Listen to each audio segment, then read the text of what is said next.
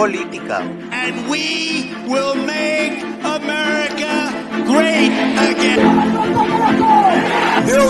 Família. Muito obrigado. futuro nos pertenece a nosotros, a los patriotas, no a los globalistas ni a los separatistas. Y por eso decimos, Vox Plus Ultra, España Plus Ultra, España siempre, viva España. Religión. que fue crucificado con él, para que el cuerpo Alejandro. del pecado sea deshecho, a fin de que no sirvamos más al pecado. Sin esta mortificación inicial y errática. Si usted está jugando con todas estas cosas y no entiende la importancia de la cruz, usted no entiende lo que Cristo hizo. Usted ve a Cristo muriendo por usted. Si eso no quebranta su corazón de piedra, no sé qué lo va a romper. Nosotros no somos pecadores porque pecamos, sino pecamos porque somos pecadores por naturaleza. En el corazón de la teología reformada está la afirmación de que la teología es vida, porque la teología es el conocimiento de Dios. Y no hay conocimiento más importante que exista para informar nuestras vidas que el conocimiento de Dios. Conspiración.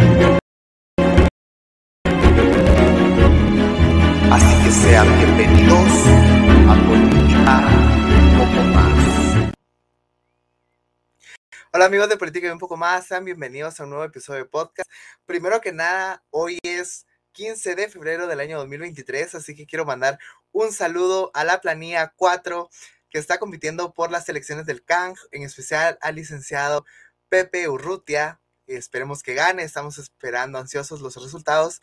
Y hoy, también 15 de febrero, se conmemora el Día Mundial eh, del Cáncer Infantil, así que nos unimos al challenge del pañuelo por el día, el día Mundial del Cáncer Infantil. El día de hoy tengo el gusto de tener conmigo a mi amigo, eh, como ya lo conocen, Esteban Heredia. Así que bienvenido, gracias por estar acá.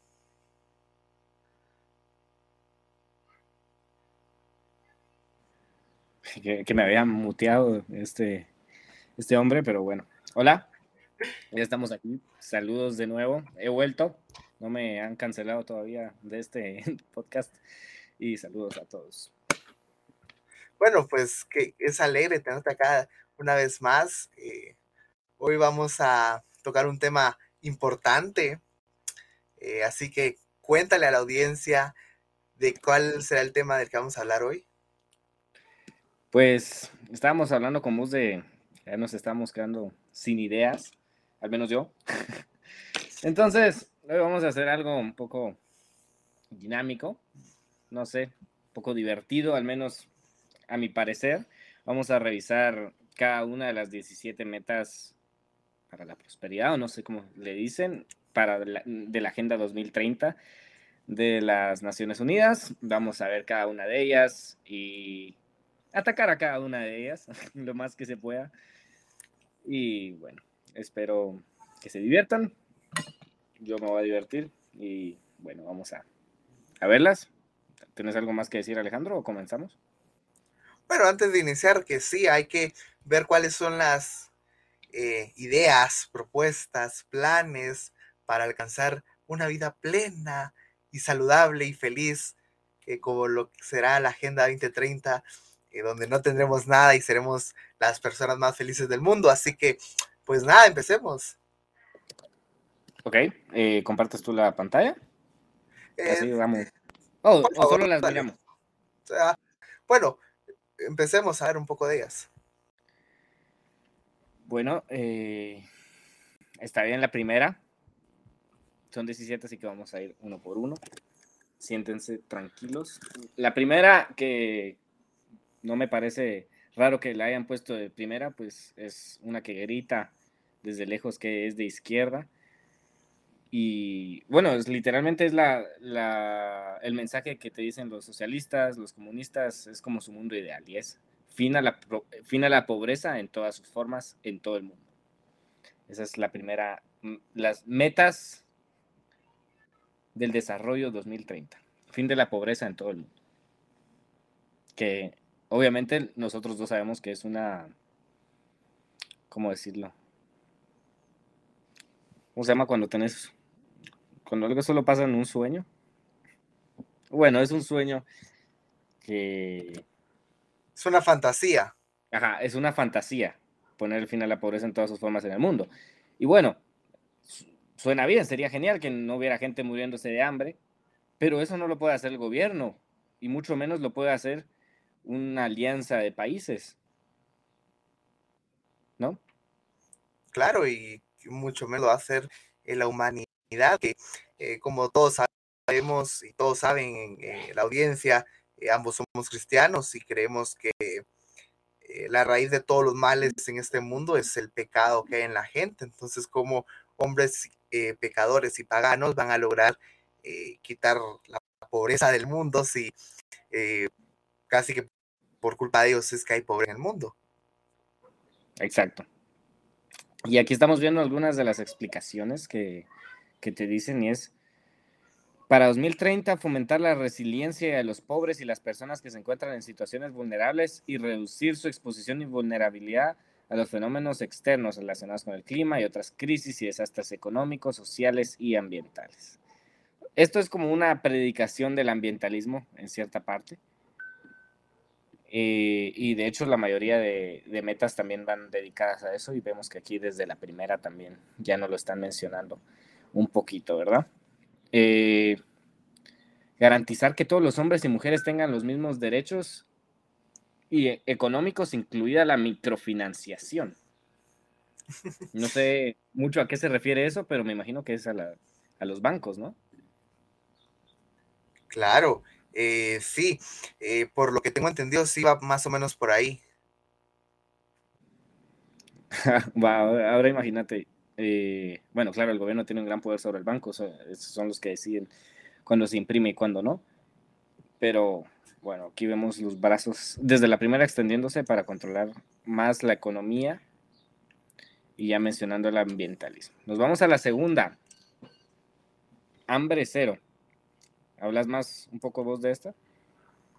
Eh, claro, esta hambre cero, lo que ellos quieren o lo que ellos proyectan que van a hacer es que van a reducir toda el hambre mundial. No sé cómo lo van a hacer porque es casi imposible hacer esto, porque Elon Musk, eh, uno de los hombres más ricos del mundo, los expuso, le dijo a la ONU que le demostraran cómo lo iban a lograr y él les daba el dinero que le estaban pidiendo y ninguno les, eh, ninguno le pudo responder a Elon Musk. Entonces, eh, para mí es una barbaridad esto, eh, es una cosa irreal, es una necedad querer seguir imponiendo esto. Vamos a leer lo que dice acá, duplicar la productividad agrícola y los ingresos de los productores de alimentos en pequeña escala, asegurar la sostenibilidad de los sistemas de producción de alimentos y aplicar prácticas agrícolas resilientes que aumenten la productividad y producción. Es gracioso porque mientras ellos están diciendo que quieren eh, producir todo esto agrícola y ganadero y todo esto, por otro lado te están metiendo la bandera del veganismo. Entonces, eh, ¿de qué van a vivir esas gentes que se dedican a la, a la ganadería y todo esto, verdad? Exacto. Y aparte, eh, esas dos metas que dijeron no van a hacer que el hambre desaparezca. O sea, para cumplir la meta de hambre cero es más que sembrar más cosas. Esto es todo un, concepto económico, porque claro, la comida, por decirlo así, fue de las primeras formas de, negocio que, que tuvimos nosotros los humanos al inicio de la sociedad. Entonces, eh, decir que el hambre cero se va a solucionar solo sembrando más y sin ningún tipo de economía, sin ningún tipo de, trato o de control sobre el trato, eh, es una mentira. Claro, es una falacia, es un, es un sueño utópico, por así llamarlo, donde ah, todos vamos a vivir felices porque todos vamos a poder comer. Eso no va a pasar nunca. Nunca ha pasado y nunca pasará, al menos en esta historia del, en este momento de la vida, en este plano de la vida. Así es. La tercera es salud y bienestar. Es que si te das cuenta, todas son lindas. quieren crear el paraíso aquí, ¿verdad? Eh, garantizar una vida sana y promover el bienestar para todos en todas las edades. Poner fin a la epidemia del SIDA, lograr cobertura sanitaria universal, el healthcare. y, Obamacare. así es. Y reducir el número de muertes y enfermedades producidas por productos químicos, la contaminación del aire, el agua y el suelo. Bueno, la epidemia del SIDA, para empezar con el primer punto, ha sido un negocio desde que Fauci puso sus manos en ellas, que fue casi de las primeras personas en trabajar con ella. Lanzó esta pastilla carísima que supuestamente lo curaba, se probó que no. Y él seguía diciendo mentiras sobre que es contagiosa solo con estar cerca de personas que tienen SIDA, así como lo mencionan aquí, la epidemia del SIDA. Pero el SIDA no hubiera existido si no hubieran gays. por, más, por más feo que suene, eh, el camino dice que ahí se originó y bueno, ahora estamos en esto. Y pienso que las pastillas, las vacunas, o al menos todas las, las soluciones que se han tratado de vender por el SIDA han sido mayormente negocio y se ha probado que son hasta contraproducentes, que aceleran el virus. Claro, es como la, la eh, ¿cómo decirlo? La, la solución que dio la, OMS y, varias casas farmacéuticas para el virus chino, eh, que más daño han producido que, que, lo que curan, que no curan absolutamente nada. Eh, y hemos visto que, gente ya ha muerto por eso. Hemos visto ya que algunos hasta enfermedades han tenido. Entonces es peligroso esto, ¿verdad? Exacto. Y cobertura médica mundial, universal, le dicen ellos. Eh, ¿Me estás diciendo que más impuestos para pagar más medicina para otras personas? ¿A eso te referís con cobertura médica universal? ¿O no? Porque eso es lo que implican aquí, eh, o al menos la única manera en la que ellos lo pueden hacer es de esta manera, y no creo que lo van a querer. Eh, propulsar, no sé si así es la palabra, por medio de, la iniciativa privada, sino por el control del gobierno, por el control de impuestos, como lo, lo han venido haciendo. Uno de los casos más famosos es Estados Unidos. Claro, ahora te, ahora te tengo el punto 4, el cual dice educación de calidad. Esto ya sabemos a qué pinta, esto es adoctrinamiento puro y duro, pero vamos a leer lo que dice acá. Para 2030, aumentar sustancialmente el número de jóvenes y adultos que tienen las competencias necesarias, en particular técnicas y profesionales, para acceder al empleo y al trabajo y el emprendimiento. Eliminar las disparidades de género en la educación y garantizar el acceso en condiciones de igualdad a todos los niveles de enseñanzas. Volvemos a leer. Eliminar las disparidades de género en la educación y garantizar el acceso en condiciones de igualdad a todos los niveles de esta enseñanza. Ok. Wow. De género. Y ahora no solo hay dos géneros. esto va implicando ¿qué? Educación sexual queer desde, ¿qué dice? En todos los niveles de la enseñanza. Bueno. Pero no, solo dice eso. Es lo, que implica aquí. Con claro. con dos razonamientos lógicos, literalmente el punto 4 es lo que te está diciendo. Claro, y no solo dice eso, también dice para 2020 aumentar sustancialmente a nivel mundial el número de becas disponibles para los países en desarrollo para que sus estudiantes puedan matricularse en programas de estudios superiores, incluidos programas de formación profesional. Y para 2030 aumentar sustancialmente la oferta de maestros calificados, o sea, maestros que tengan la ideología de género y el adoctrinamiento marxista y progresista que quieren. Maestros calificados por ellos. claro, maestros calificados por ellos que se ap- apeguen a la agenda, que te hablen en lenguaje inclusivo, que te hablen del aborto, eh, que te hablen de partidos de izquierda, que te cuenten historia manipulada. Y ya sabemos todo lo que son capaces estos tipos, ¿verdad? Claro, claro. Eh, me toca una, una muy interesante. Igualdad de género y empoderamiento de la mujer. Me parece un poco contradictorio.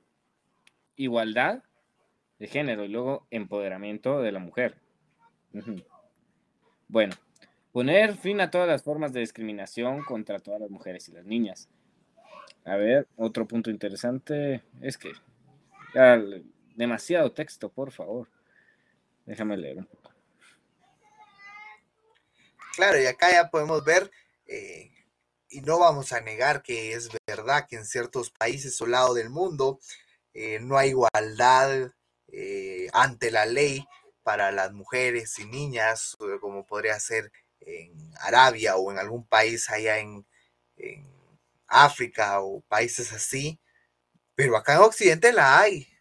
Y de hecho, Acá- hasta tienen más poder. O sea, frente Claro. a la ley, lo, lo que te diga una mujer, ni siquiera es necesario probarlo.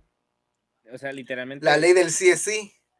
Exacto, la, la ley esta del femicidio. O sea, la palabra de una mujer contra un hombre en una corte es muchísimo más valiosa. Que mil Eh, pruebas. Exacto. Y la disparidad de, de sueldo, como decía un político argentino, no estoy seguro quién era, que si nosotros los, si la disparidad de sueldo entre hombres y mujeres fuera verdad, nosotros los capitalistas solo contrataríamos mujeres. Pero no, es así. claro.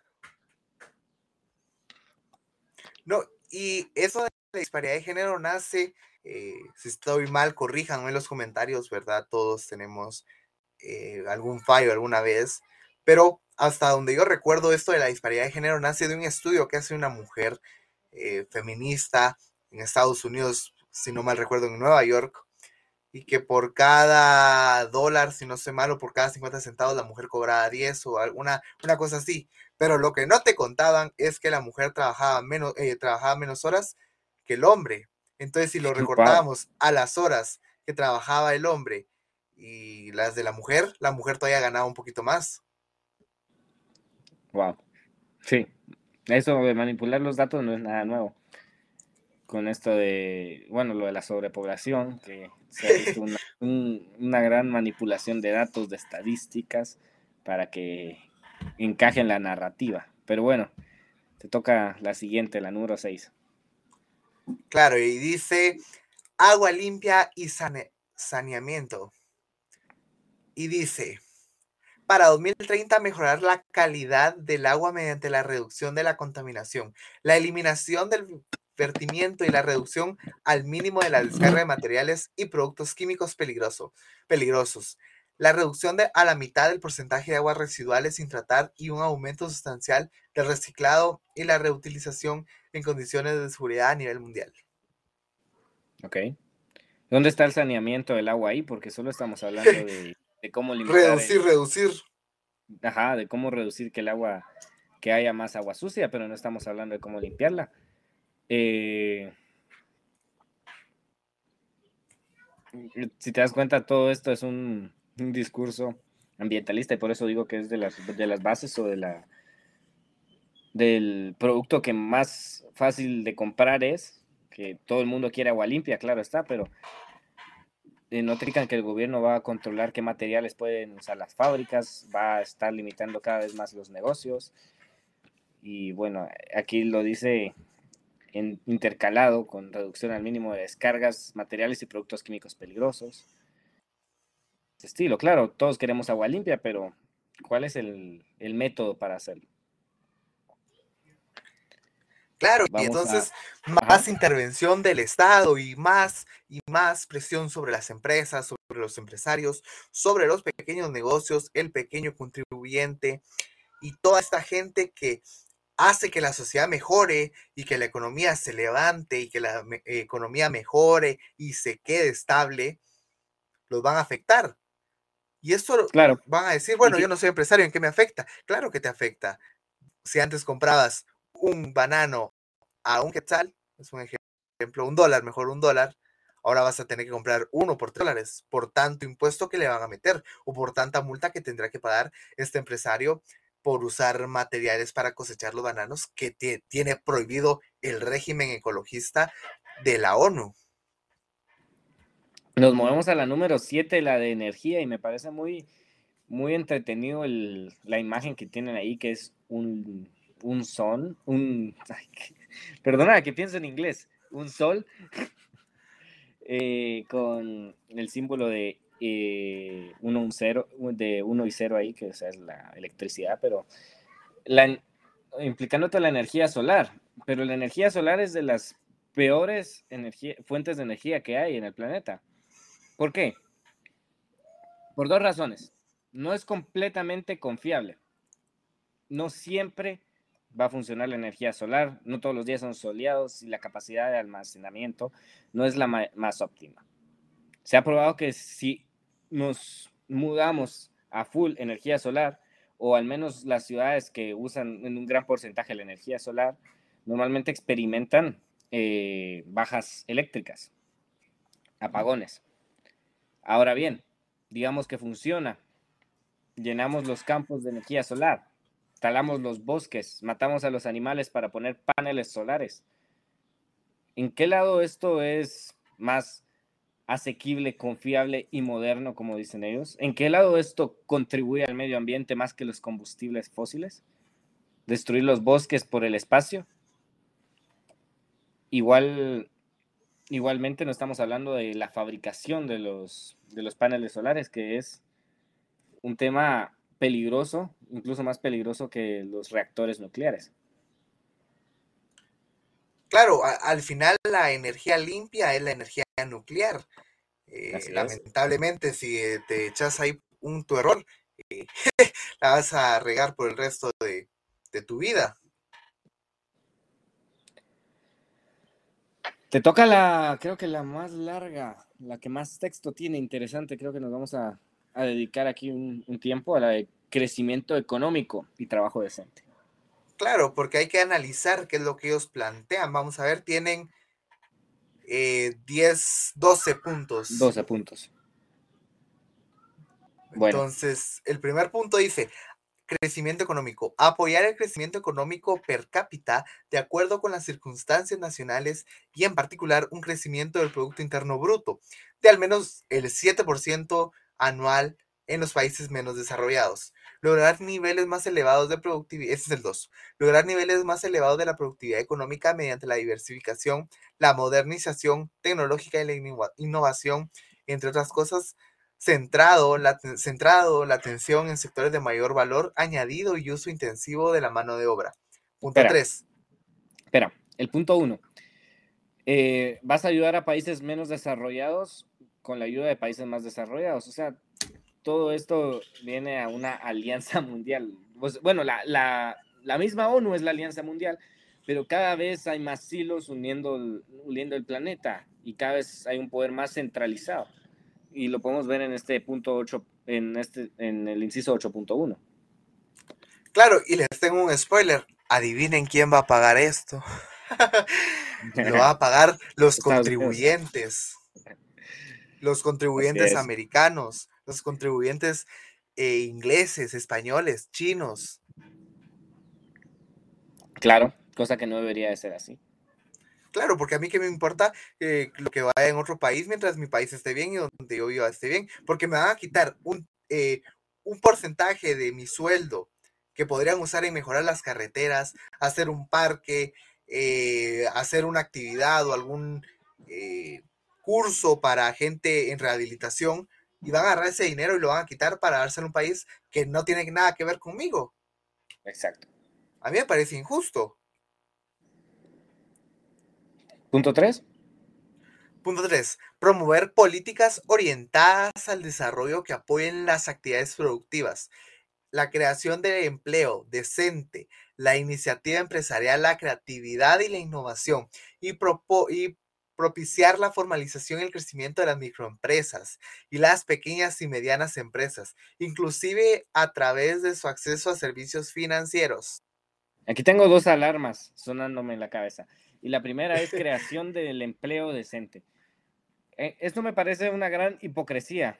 Y vamos, no, no le voy a llamar, no le voy a decir esto a, a todas las personas que están en la ONU, porque no las conozco, pero cada vez que hay una conferencia, ese lugar, los hoteles alrededor, y lo han hablado durante, en distintos medios de prensa, se llenan de prostitutas. O sea, ellos son de las personas que más consumen este tipo de, de empleo, ¿no? Decente, y bueno, aquí lo están promoviendo. Ahora la, la siguiente es un poco más profunda y es propiciar el crecimiento de las microempresas, pequeñas y medianas empresas, que nos quieren llevar algo así como lo que hace China, que, tal vez el texto no lo explica tan implícito, pero es quitar la propiedad privada, las empresas son del gobierno y el gobierno decide a quién darle dinero, a quién darle servicios financieros y aquí mandamos por la ventana todo lo de la libre competencia, todo el capitalismo, solo en, este, en estas tres líneas de texto. Claro, y respecto al primer punto, eh, sí, claro, esto es verdad, pero acá te tengo una, eh, una, un pequeño chiste, o no sé cómo llamarlo, pero eh, ¿y quién dice que para ellos no es decente? Entonces, porque para ellos son unos inmorales. Así te lo digo, son inmorales, entonces para ellos puede ser algo normal de, de toda la vida. entonces, sí, es hipócrita, es hasta cierto punto enfermo, me parece, porque son todos moralistas y son todos, eh, nunca en la vida hicieron nada malo y siempre hicieron con la conciencia buena y casi les sale una aureola en la cabeza, entonces ellos pueden venir a decir que es un trabajo decente y que no es un trabajo decente. Exacto. Eh, vamos a leer. ¿Qué punto toca? El punto 4. Progresivamente para 2030 la producción y el consumo eficiente de los recursos mundiales. Por favor, vamos, primera alerta. Y procurar desvincular el crecimiento económico de la degradación del medio ambiente. Segunda alerta. De conformidad con el marco decenal de programas sobre modalidades sostenibles de consumo y producción, empezando por los países desarrollados. Lo que quiere decir aquí prácticamente es que a todos los países que les va bien económicamente, les vamos a poner multas por el medio ambiente para que les vaya mal económicamente.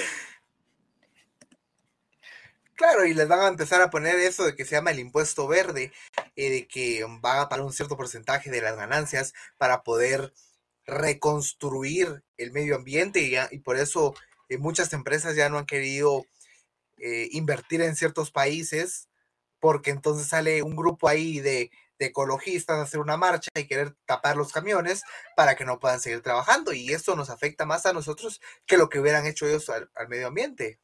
Exacto. Todos nos mandan a Go Green. Eh, para, sí.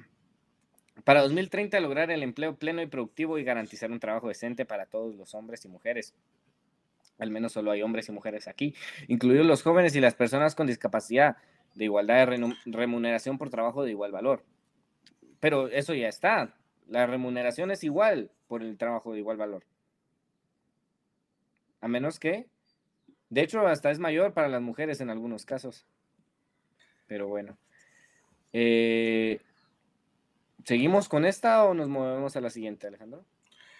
Eh, ¿Hay algún otro punto que te llame la atención? Aunque esta sí me parece la mayor. Creo que ya leímos las mayores, es claro. Sí, la, pasemos porque se nos hace ser muy largo y la gente eh, se va a aburrir. Entonces. ok. Eh, 9. Infraestructura.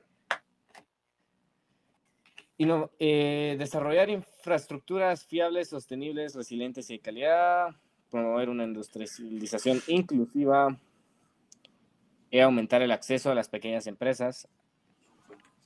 Es que cada vez vemos los tentáculos de un gobierno centralizado, de un gobierno mundial, metiendo sus manos en la en las pequeñas empresas o en las empresas en general, porque si estás ayudando a las pequeñas empresas, estás afectando a las grandes empresas. Entonces, técnicamente estás controlando todo. Estás controlando la infraestructura de cada país con eh, tu pequeño con su lado de gente gobernando el mundo. Siguiente. Claro, y es que al final esto lo único que hace es eh, hacer, si le das más a alguien, Me están no llamando. importa la condición, ¿Me no importa la condición, vaya, Ah, o habla. no importa la condición de esta persona, si le das más a alguien y se lo quitas a alguien, eso es un privilegio y es Hola. injusto eso, porque entonces eh, esa persona merece, no es que merezca, sino no hay libertad. Creemos en la igualdad de principio, eh, todos tenemos derecho a poder empezar en una, en la misma posición. Por ejemplo, todos deberíamos de tener derecho a la educación, derecho, acceso a la información pública, acceso a lo que sea eh, para aumentar nuestro conocimiento. Y eso es igualdad de condiciones al inicio. Pero no queremos tener igualdad de, igualdad de condiciones cuando hay que poner la mano para recibir el salario. ¿Por qué yo tendría que ganar absolutamente lo mismo que alguien que no quiere trabajar? En este caso no estoy diciendo que eh, las pequeñas empresas sean unas haraganas, no, no, no, no, no, pero eh, quizás hay empresas grandes que han llegado hasta allá por lo que se han esforzado y quizás hay empresas pequeñas que siguen siendo pequeñas a pesar de que son, eh, ya tienen unos sus 20 años, porque nunca se esforzaron lo mismo. Entonces es injusto tener que quitarle a las grandes para eh, darle a las pequeñas. Esto es injusto y es parte de la justicia, de la injusticia asocial, ¿verdad? Y pues, eh, como también leíamos, tenemos el punto promover una industrialización inclusiva y sostenible y aumentar la manera significativa la contribución de la, de la industria del empleo. Una construcción, industrialización inclusiva. ¿Inclusiva en qué? O sea, van a querer hacer industrias en base a cosas o por ejemplo te van a querer obligar a tener no binarios, pansexuales, asexuales, gays, lesbianas en tu empresa, solo por su condición, mientras que tal vez haya una persona heterosexual que sea más competente para un cargo. eh, a mí me parece que es una tontería eso de querer ser inclusivos en todo, eh, pero no somos, pero no son inclusivos a la hora de eh, ayudar, porque pues ellos sí dicen ayudemos a los pobres y esto y lo otro y esto y lo otro, pero ellos no ayudan en nada. Que ellos solo se quedan en sus hoteles lujosos, con sus carros lujosos, con sus jets privados, mientras se rasgan las vestiduras en redes sociales o en televisión pública o en cadenas nacionales, diciendo que tan desafortunados son los pobres. Pero ellos no hacen nada. Son como los ecologistas. Em, recuerden que si ustedes no saben cuál es el engaño del ecologismo y cuál es el ambientalismo de propiedad privada, les recomiendo mucho el episodio de podcast que tuve con eh, Jorge Chapas, quien es un experto en el tema de el medio ambiente y quien es un liberal clásico. Así que él les va a explicar un poco más en ese episodio de podcast cómo es esto del ambientalismo de propiedad privada. Igual pueden ir a su página, aparece como www.jorgechapas.org y ahí lo pueden encontrar y ahí también tiene una masterclass sobre ambientalismo de propiedad privada y explica esto del falso calentamiento global, del falso cambio climático y el falso ecologismo que se ha venido dando. Entonces, se lo recomiendo. Y claro, eh, adoctrinamiento es esto, puro y duro. Acá tenemos también, eh, les voy a leer el punto 10, reducir las desigualdades entre países y dentro de ellos. Como punto uno de ese eh, punto, el subpunto, lograr progresivamente y mantener el crecimiento de los ingresos del 40% más pobre de la población a una tasa superior a la media nacional. ¿Qué significa esto? Más impuestos a la clase media y a la clase media alta. ¿Para qué? Para darle ese dinero a los pobres, al más estilo de Robin Hood, quitarle a los que tienen para darle a los que no tienen. Y sabemos que es verdad, hay casos en el que eh, la situación está muy difícil y no se puede salir adelante por nuestros propios medios y necesitamos ayuda. Pero hay otros casos como lo, lo, que quieren hacer los comunistas y los socialistas, que es no trabajar y querer tener lo mismo que tiene alguien que labura 8, 10 horas al día y quieren tener los mismos lujos que tiene él. Así no va. Así no va.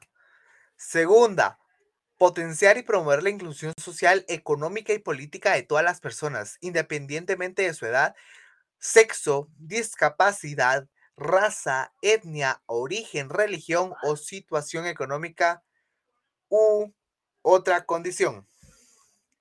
Bueno, entonces, ¿esta qué nos quiere decir?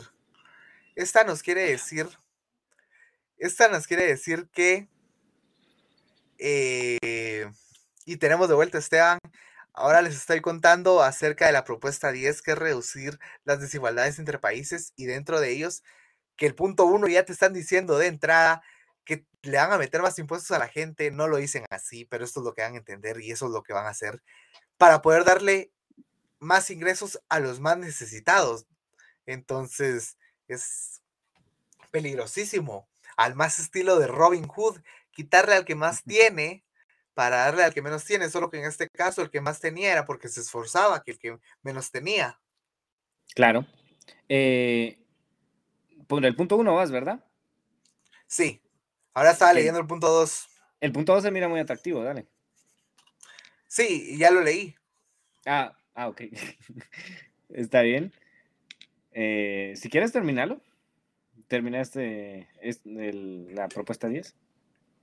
Claro, después dice garantizar la igualdad de oportunidades y reducir la desigualdad de los resultados, y en particular mediante la eliminación de leyes políticas y prácticas discriminatorias y la promoción de leyes políticas y medidas adecuadas a ese aspecto. O sea, te van a meter un cupo de género en la eh, en tu empresa, en tu emprendimiento, y si no te acoplas a ellos. Tenemos el discurso de, odio aquí. Tenemos el discurso de odio, y si te das cuenta, la, izquierda, al menos en en este punto en la historia, es el partido o la corriente que vive, eh, vive escribiendo leyes, escribiendo leyes, escribiendo leyes, cada vez menos libertad. Claro, y ahora eh, quiero citar al profesor Alberto Mansuetti, eh, un grande, un saludo hasta perdón, hasta México al profe Alberto Mansuetti, que es de Argentina, pero vive en México. él siempre dice que para tener una mejor economía y un mejor país hay que meterse al Congreso no a poner leyes, sino a derogar todas las leyes malas. Y les recomiendo también el libro del profesor Alberto Mansuetti, Las leyes malas. Lo pueden encontrar en Arte Demis, la librería aquí en Guatemala, o lo pueden encontrar si están en otro país en Amazon. Y en este libro nos explica el profe Mansuetti cómo es que una ley se puede catalogar como mala. ¿Y para qué hay que meterse al Congreso? Para derogar esas leyes malas como lo que vemos acá. Ellos quieren quitar las leyes que tienen el discurso de odio y el hate hacia las personas con discapacidades y con eh, otras orientaciones y meter sus propias leyes, que va a ser prácticamente ese famoso cupo de género. Claro. Eh, moviéndonos al siguiente punto, te quería mandar una imagen. Pero bueno, empezar a leer, por favor ciudades. O. Ajá. Para 2030, asegurar el acceso de todas las personas a viviendas y servicios básicos adecuados, seguros y accesibles, y mejorar los barrios marginales. Ah, está leyendo, perdón. Perdóname. Eh, claro, y es que las personas viven diciendo, mira Singapur, mira cómo tienen los árboles, cómo tienen los, los edificios, todo verde, todo limpio, pero ese es un lado, pero el lado que usa Singapur para mantener todo esto perfecto, al parecer, es algo con lo que ellos no están de acuerdo y es castigar a los criminales, a la gente que lleva drogas, castigarla, incluso darles golpes, me parece. Y la pena de muerte ahí está muy ampliada. Y todo esto es para que esas ciudades sostenibles funcionen. O sea que si no lo quieren manejar de esta manera, si no quieren castigar a los criminales por lo que son, eh, esto no se, no se va a poder. O sea que aquí mismo se contradicen sus ideologías y a ver cómo logran resolver esto. Claro, y es que lo irónico es que cuando, por ejemplo, candidatos o políticos o presidentes como Nayib Bukele o como Donald Trump o como acá en Guatemala Roberto Arzú se ponen a favor de la pena de muerte y dicen que la pena de muerte va a ir en el gobierno, salen estas ONGs de la ONU y sale la ONU y la eh, comunidad internacional y el G13 y el G20 y todos estos grupos internacionales de la ONU a decir que cómo van a poner la pena de muerte, que es algo impensable en pleno siglo en pleno, perdón, en pleno siglo XXI. Cabal, me chairearon. Pero es impensable en pleno siglo XXI. Cosa que te apuesto que si a ellos les haces algo así como lo que hacen día a día a las familias guatemaltecas, y no solo a los guatemaltecos, pero como estamos en Guatemala, vamos a hablar de la familia guatemalteca,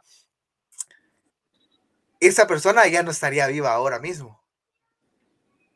Pero este es el privilegio de la ONU, es el privilegio de los progres. Son doble moral. Sigo. Proporcionar acceso a sistemas de transporte seguro, accesibles, asequibles y sostenibles para todos. Algo que me llama la atención, eh, ya que ¿Cómo piensan hacer esto? Un, transporte público eh, accesible, asequible y no me recuerdo qué más decía para todos, ya que hay, por ejemplo, vamos a hablar de Latinoamérica y la verdad.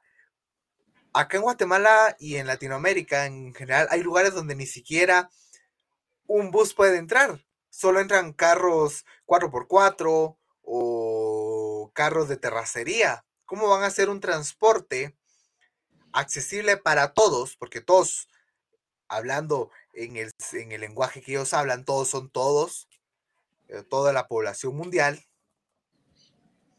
Entonces, esto es una falacia, es una utopía en su mundo. Y segundo, ¿quién lo va a financiar? Sí. ¿Quién va a financiar? Claro. Y por ejemplo, yo no uso transporte público porque yo tendría que pagarle el transporte público a alguien más si yo no uso el servicio.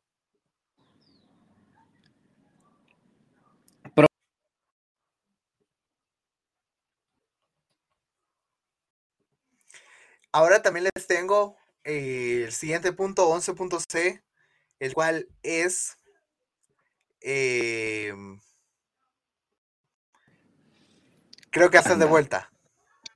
Ahí está. Sí. Estamos de vuelta. Eh, proporcionar apoyo a los países menos adelantados para que puedan construir edificios sostenibles y resilientes utilizando materiales locales. Lo mismo, generar el dinero de los contribuyentes de países desarrollados para enviárselo a países eh, subdesarrollados o de tercer mundo y que estos puedan construir sus edificios. Cosas que sabemos que no van a pasar porque este dinero lo van a usar para fomentar su agenda asquerosa, que es esta que estamos leyendo. Es lo mismo que vemos aquí, todo que va de arriba para abajo, de arriba para abajo, para hacernos a todos igualmente pobres y a los malditos que están en este consulado que sean los ricos que gobiernan. Es, es, la, es la idea, literalmente la idea del socialismo. Y así es como funcionó en Rusia, así es como funciona en China, bueno, ahora no tanto, ahora es una mezcla un poco rara, pero esa es la idea, hacer a todos igualmente pobres para que el gobierno o el Estado se haga, se haga rico. Y aquí lo están haciendo no solo a nivel de personas, pero a nivel de países. Claro, y como dice The Economist, esta nefasta eh, revista económica, el cual dice, en 2030 no tendrás nada y serás feliz. Las predicciones del FMI ya las hacía en 2016, vuelven a escena en Davos. Ocho predicciones para 2030 en el mundo. Y la primera que te tiran, o la última, no recuerdo, pero la más importante, no tendrás nada y serás feliz. Y aparece un tipo ahí, un homeless. Wow. Eh, Yo pensé que era sarcasmo. Pero No, no. es de verdad. Bueno, llegamos a la 12. Qué gran camino nos estamos aventando. Me está doliendo la cabeza de tanta wokeness por aquí. Pero producción y consumo responsables. Otro discurso ecologista, ambientalista de izquierda. Aplicar el marco decenal de programas sobre modalidades de consumo y producción sostenibles. Para 2020 lograr gestión ecológicamente racional de los productos químicos y de todos los desechos a lo largo de su ciclo de vida, de conformidad con los marcos internacionales convenidos. Bueno, al menos aquí en Latinoamérica eso no se cumplió para 2020. Reducir de manera significativa su liberación a la atmósfera, el agua y el suelo a fin de reducir al mínimo sus efectos adversos en la salud humana alentar a las empresas, alentar o obligar que adopten prácticas sostenibles y apoyar a los países en desarrollo, el fortalecimiento de su capacidad científica y bueno, todo es sostenible, todo es sostenible, todo es sostenible. Pero me, me llama la atención que dice alentar, como que, hey, te vamos a apoyar, te vamos a dar charlas, te vamos a ayudar. No, te van a poner regulaciones, te van a poner multas si no lo haces. Eso es alentar para adoctrinar desde que entras al kinder. Claro. Y ya lo hacen celebrando el Día de la Tierra y cosas de ese estilo. El, eh, el Día de la Mujer pasó un- de ser un día en los colegios de donde podemos eh, llevar una rosa, un regalo, un chocolate a, a las niñas o mujeres de, de la clase, hacer un circo feminista en los colegios y en las escuelas, incluso de acá de Guatemala. ¿Así? Bueno, yo tengo ratos de no pasar un Día de la Mujer. Claro, ya desde cuando yo eh, estudiaba en colegio de acá, eh, la última vez, el último año que fue presencial, el Día de la Mujer fue un acto feminista, misándrico, como no tenés idea. Así que, y son colegios privados, entonces no me quiero imaginar cómo está lo estatal. Sí, sí, bueno, al menos aquí en Guatemala todavía pienso que el estatal es un poco más conservador que el privado en la mayoría de cosas, ¿no? Ni tanto, porque eh, el presidente de la República, el presidente, ah, se comprometió a alcanzar los ODS, que son estas tonterías y burradas que estamos leyendo. Ok, la, decimotercera es súper divertida. Acción por el clima. Fortalecer la resiliencia y la capacidad de adaptación a los riesgos relacionados con el clima y los desastres natural- naturales en todo el país, en todos los países. Solo es el único punto que te explican sobre el cambio climático. Vamos a ver, parte por parte. ¿Dónde está el calentamiento global? No me hay más frío, hay más frío.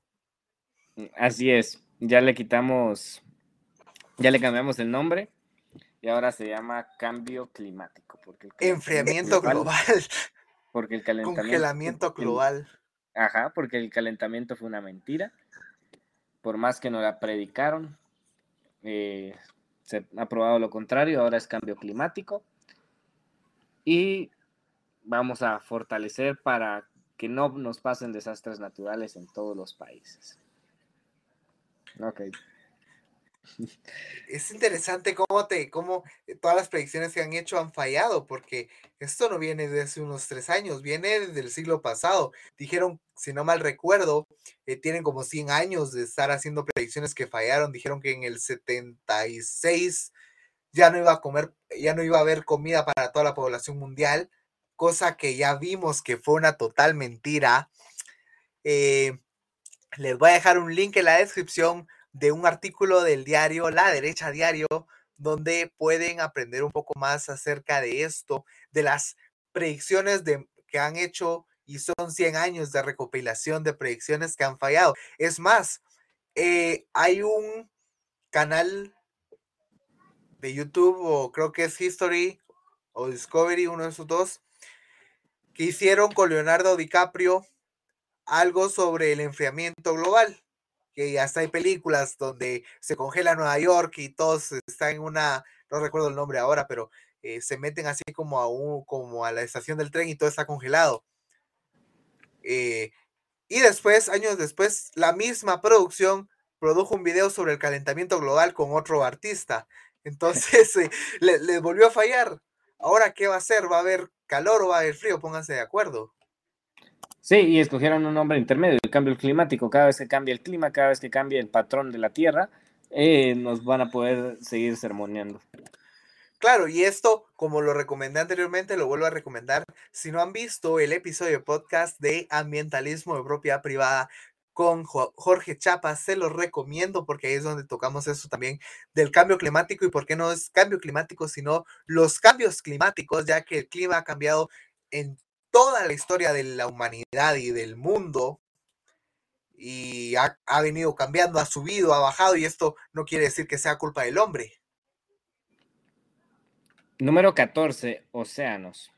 Esta estoy tratando de, de leerla, me parece aburrida, pero bueno. Eh, reglamentar la pesca, la pesca ilegal, la pesca no declarada, prohibir ciertas formas de subvenciones a la pesca que contribuyen a la capacidad de pesca excesiva y la sobreexplotación pesquera. Eh, para 2030 aumentar los beneficios económicos que los pequeños estados insulares en desarrollo y menos adelantados reciben del uso sostenible de recursos marinos mediante la gestión sostenible de la pesca, la acuicultura y el turismo. Literalmente estamos diciendo, te vamos a cobrar un poco más de impuestos por tus peces y te vamos a poner más reglas. Claro, y me he dado cuenta que todos los puntos al final te van a cobrar más impuestos. Y más reglas, más leyes y más alianzas. Y... Claro, y entonces al final te van a arruinar la vida a vos. Sí. Te, te, van a estar ahí literalmente y como hay un programa que me encanta y eh, también hay una novela que se llama así, eh, una novela escrita por George Orwell, la cual se llama Gran Hermano, eh, vas a tener al Gran Hermano atrás de vos, escuchándote y leyéndote y viendo se llama todo lo 1984, ¿no? Sí, pero es de, de ajá, es, es 1984, pero el, el villano principal eh, es Gran Hermano. Exacto. El, el cual es Ellos un van a estar régimen sentados totalitario. en su sillón universal controlándolo todo y mientras nos siguen haciendo reglas, nos siguen poniendo control, a los ricos les siguen eh, restando para que nadie suba, nadie se supere. Porque yo comentaba con alguien eh, que no sabía mucho de política, le empezaba a explicar eh, el capitalismo y el socialismo o el comunismo, y al final me dijo, bueno, en, en, los dos estamos fregados al final del día. Entonces yo le dije, bueno, sí, pero en el, en el socialismo tú no puedes salir de, de, la pobreza, mientras que en el capitalismo puedes trabajar para salir, y es la belleza de la clase media. Mientras que en el socialismo estás condenado a quedarte en el fondo. Claro, en el socialismo, en el comunismo hay igualdad totalmente, todos son pobres. Así es. Y claro, y te van a estar vigilando y va a ser literalmente como el programa de Telefe, Gran Hermano, donde vas a tener cámaras en todos lados y te van a escuchar lo que decís y, vas a... Eh, te van a condenar por lo que digas, por lo que penses. En Canadá hace unos días, bueno, hace unas semanas, mejor dicho, eh, un policía detuvo a una mujer porque se paró a una, enfrente de una clínica de abortos y le preguntaban que se estaba orando y ella dijo que, que sí, pero en su mente o algo así, no recuerdo muy bien cómo fue la escena, pero la querían detener por lo que estaba pensando. O sea, ni siquiera estaba hablando, ni siquiera estaba diciendo algo, sino solo estaba rezando o orando en su mente, mentalmente, y por eso lo querían meter presa. Wow. Yo no sé si alguien acá ha leído 1984, pero eso es lo que pasa ahí. Gran hermano te te controla hasta lo que pensás. Bosques, desertificación y diversidad biológica. Movilizar un volumen apreciable de recursos procedentes de todas las fuentes y a todos los niveles para financiar la gestión forestal so- sostenible. Seguimos. Y es que es un discurso de todo lo woke unido. O sea, literalmente esta es la Biblia de ellos. Los 17, los 17 mandamientos de Dios, por decirlo así. Eh, no cortar árboles. Te lo están diciendo aquí, te lo están predicando que daña el ambiente, cosas de ese estilo. Pero es que no me puedo traer tantas mentiras de un solo y que te lo pinten con la superioridad moral que, que les encanta usar. Claro, y ¿sabes qué es lo peligroso? Que tenemos a gente perversa, o como yo le llamo a, a Bergoglio, Potato, o Anticristo, eh, el Papa Francisco, que promueven estas barbaridades. No sé si estás al tanto, pero como lo he mencionado en otras ocasiones, hay algo que están promoviendo desde Alemania y Europa que se llama el sínodo de la sinodalidad. ¿Qué es el sínodo de la sinodalidad? Va a hacer nuevos cambios a la liturgia de la Iglesia Católica Romana. Y a decir, bueno, ¿y en esto qué, en qué afecta a los protestantes? En mucho afecta, porque así como entró a la Iglesia de Roma, ya entró a la Iglesia protestante. No sé si saben ustedes también, pero la Iglesia anglicana de Inglaterra, Iglesia protestante y reformada histórica, eh, van a dejar de referirse a Dios como Él y se van a, y lo van a, se van a referir a Él con un género neutro. Ya van a aceptar sacerdotes nominarios y todas esas aberraciones. La iglesia luterana en Alemania es una barbaridad, las iglesias presbiterianas en Estados Unidos son una barbaridad y poco a poco así se nos ha ido metiendo. Ahora el Papa Francisco y este sínodo de la sinodalidad quieren aprobar que no ser ecólogo es un nuevo pecado. Y cuando te lo meten en la religión, se vuelve algo dogmático. Se vuelve Claro. algo que entonces la gente lo tiene que aceptar porque es palabra de Dios, más si lo viste en el caso de los eh, amigos católicos romanos, si lo dice el Papa, es la palabra de Dios. Y llegamos a un punto interesante, paz y justicia. No veo que mencionen libertad en ninguno de estos puntos, así que vamos a ver. Paz, justicia e instituciones sólidas. Acabar el maltrato, la explotación, la trata, la tortura contra los niños. Bueno, entonces acabemos las operaciones de los transgéneros, ¿no? Claro, ¿Qué? acabemos con, con, con las guerras innecesarias. Promover el Estado de Derecho en los planos nacional e internacional y garantizar la igualdad de acceso a la justicia para todos. Por favor, sí, ayúdenos a los, a los hombres un poco, porque una mujer nos podría demandar y nos encerrarían y no nos tienen que probar culpables. Eh, crear instituciones eficaces, responsables, transparentes a todos los niveles. Eh, adopción de decisiones inclusivas.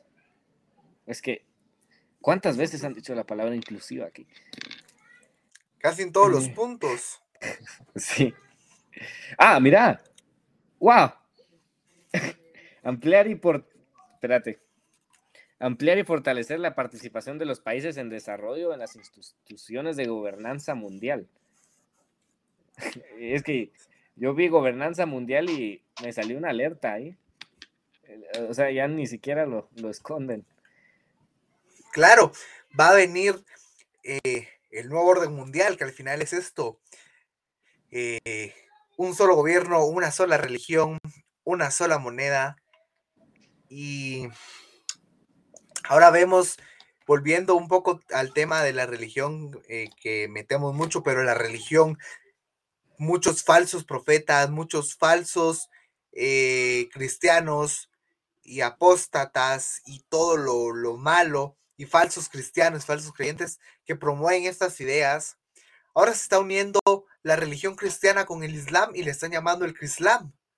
Y esto va a unificar a ambas religiones como son, somos hermanos abrámicos, según ellos, porque yo no tengo ninguna relación con los musulmanes, más que en algún tema político tal vez, eh, pero eh, religiosamente hablando, los musulmanes y yo no tenemos nada que ver, entonces eh, nos quieren unificar como una sola religión y nos van a querer meter el cuento de que así seremos hermanos, seremos felices y vamos a poder estar judíos, islámicos y cristianos en un solo templo adorando a un Dios universal en un solo templo, en un solo lugar y al nombre de una sola religión.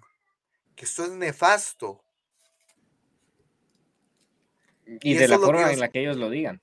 Claro, y en la forma que ellos lo digan. Eh, había un había un meme que hace este, este Babylon B me dio mucha risa. Es, bueno, menciona a nuestros amigos romanos, pero al menos en este punto los apoyamos, ¿no? Eh, gobierno envía espías a, mis, a la misa del domingo para ver si los romanos están adorando a otra persona que no sea el Estado. y, así va a ser próximamente nos van a querer imponer una figura mesiánica eh, que va a ser el Estado o algún miembro del Estado. Así es.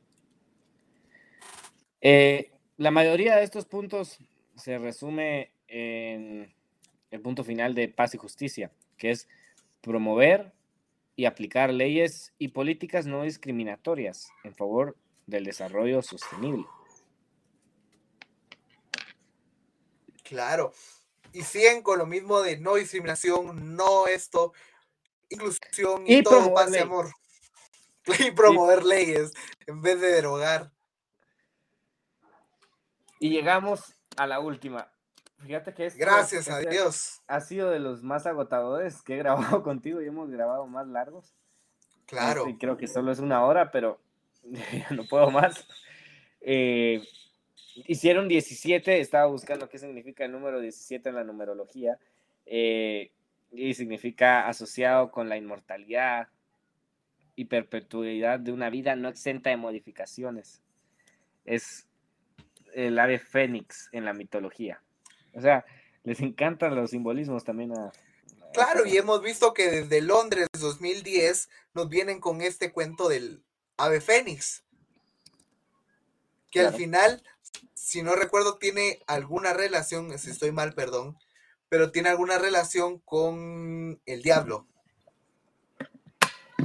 El ave fénix. No, eso sí no. Recuerdo haber leído un poco acerca de eso y recordemos que también en dicho evento de los Juegos Olímpicos de London 2010 eh, nos tiraron muchas cosas como la pandemia, la vacuna que mataba y claro, pudimos ver ahí la mano negra de los sionistas metida en todo.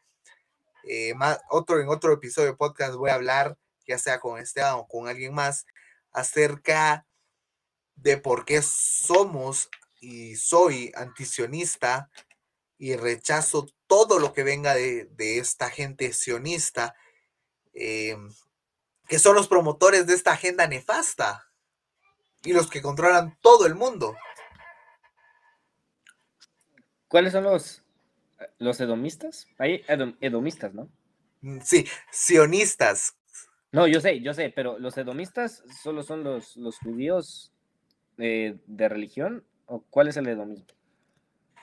El hedonista es que, bueno, no, el hedonista es una, eh, es una... Creo que dije la palabra que no era, ¿verdad? Sí, era una corriente filosófica de la antigua Grecia. Eso era, eh, es otra cosa, pero bueno, eso está para otro episodio. Eh, terminemos esto ya. Alianzas para lograr los objetivos. Claro. el apoyo internacional a la ejecución de programas de fomento de la capacidad eficaces y con objetivos concretos en los países en desarrollo. Aumentar la estabilidad macroeconómica mundial. a ver, incluso mediante la coordinación y coherencia normativas, más leyes, pero estabilidad macroeconómica mundial. Es que todo, o sea, ya ni siquiera ocultan que quieren gobernar a nivel mundial, que nosotros no somos, que los países no son soberanos y que es la responsabilidad moral de todos los gobernantes ayudar a los países en desarrollo y por carácter transitivo es la responsabilidad moral de cualquier persona con mayor con una mejor capacidad económica ayudar a los que no. Y eso es lo que te viven predicando aquí. Mejorar la coherencia normativa para el desarrollo sostenible, alentar y promover la constitución de alianzas eficaces en las esferas pública, público-privada y de la sociedad civil. Todo sobre alianzas es ir metiendo los tentáculos lentamente, ya mencionaron público-privado aquí. O sea, la, espero no, no llegue a suceder, pero la idea de esto es que la entidad privada desaparezca como tal, que sea más una, una copia mal hecha de lo, de lo que fue alguna vez, porque ahora tiene los brazos de un gobierno y ese gobierno está en los brazos de un gobierno mundial. O sea, nada, nada va a ser privado, nada va, va a estar a tu decisión, todo va a estar bajo el control de estos ancianos sentados en la corte universal. De estos sionistas.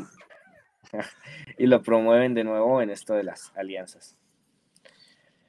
Claro, y es que eh, al final, y acá les tengo para ir finalizando, lo que quiere decir y lo que nos eh, enseña y nos demuestra eh, cada dibujo, porque el dibujo a veces como que no tenía mucho que ver con lo que nos decían, eh, por ejemplo, el primero era destruir familias, destruir a la familia, que es el núcleo de la sociedad, una buena familia. Ah, qué interesante, no había visto esa imagen que tenía. El dos, alimentos modificados, nos van a hacer carne sintética, van a ser alimentos a base de eh, gusanos y otros insectos. Tres, vacunación forzosa. Pudimos ver durante el 2021 y 2022 que mucha gente murió por paros cardíacos, por coágulos y por muchas cosas más horribles producto de la vacuna. Y em, una sola religión. Una sola religión o adoctrinamiento. También podría ir a adoctrinamiento. LGTBIQ. Claro. sequía planetaria. Eh, modificación climática, bueno, aquí creo que no lo, no, lo nombraron bien, pero bueno, es lo que hablábamos. Que ojo, se ha pasado. China ya logró manipular el clima. Lo pueden googlear. China logró hacer que nevara. Impulsar el aborto.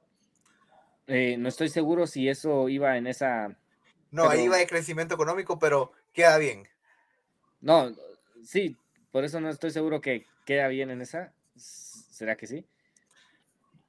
Pero no lo sé, pero... Igual que, eh, un único gobierno, eso es cierto, fomentar la eutanasia. También es cierto, iba con el logo. claro, instalación masiva de 5G, una única moneda, es lo que estamos hablando ahí. Vigilancia poblacional. Es que, tiene el logo de gran hermano. Es que si te das cuenta, de verdad que las, las imágenes iban con esto más que con los títulos que mencionan los otros. Exacto. Control contaminar, la, contaminar la biodiversidad. Y bueno, lo de implantar microchip. E, eso era un poco dispensacionalista, pero. Eh, sí, se, puso un poquito conspiranoico, pero a ver, que el punto lo entendimos. Claro, el punto es tenerlos más vigilados. Así es. Y lo han dicho en, la página oficial de la ONU, la que estuvimos leyendo ahora. O sea, han dicho, en resumen, queremos más leyes, más impuestos, quitarle a los ricos y... Ah, diversidad. E inclusión. Así es. Y pues bueno, esta es la batalla que hay que dar, este es el sagrado trabajo, esta es la sagrada lucha contra del bien y el mal. Eso es lo que hay, eso es lo que tenemos que pelear contra esos globalistas, contra estos sionistas que han gobernado el mundo durante mucho tiempo y lo quieren seguir gobernando, pero que sabemos que al final van a perder y van a perder por goleada. Eh, al final Dios ganará, el bien ganará, el bien prevalecerá. Y me atrevería a decir algo que como un amilenialista, Jesús ahora mismo está reinando, así que estos tipos ya perdieron y van rumbo a la perdición y les spoileo todo a estos, no van a terminar nada bien. Así que esto fue un poco de la Agenda 2030. ¿Algo que querrás decir antes de irnos? Bueno, eh, me gustaría decir que no estoy de acuerdo con esto último que dijiste, pero bueno, lo vamos a dejar para otro episodio. Salió tu dispensacionalismo. no, no, no lo podía callar. Pero bueno, muchas gracias si llegaron hasta aquí. Muchas gracias por compartir el dolor de cabeza con nosotros de leer toda la ley woke para esta década que se viene, para ver todas sus propuestas y los tentáculos de ellos ampliándose. Va a ser divertido ver cómo funciona o cómo fracasa. Ah, bueno, me, dejaste, Alejandro. Va a ser divertido cómo funciona y cómo fracasa. Muchas gracias a todos por verlo y gracias, Alejandro, por tu invitación. Eh, yo me despido. Soy Esteban Heredia y es un gusto estar aquí. Muchísimas gracias a los que se quedaron hasta acá. Recuerden, hoy estuvo conmigo Esteban Heredia. Ha sido un gusto eh, compartir un poco con ustedes. Recuerden, hoy conmemoramos el Día Mundial contra el Cáncer Infantil. Por eso nos unimos al challenge eh, que publicaron en redes. Vos te uniste. Y también eh, le mandamos un saludo muy fuerte y muy amigable al licenciado Pepe Urrutia, que hoy sabremos los resultados. Esperemos que gane la planilla 4 en el Colegio de Abogados y Notarios. Aunque lamentablemente sabemos que este gobierno cooptado hará que gane la plantilla 1, pero esperamos y tenemos fe en que puede pasar un milagro. Así que recuerden, yo soy Alejandro Corado y estuvieron con Esteban Heredia en el podcast sobre la agenda de la ONU 2020, 2030. Nos vemos en una próxima. Bye.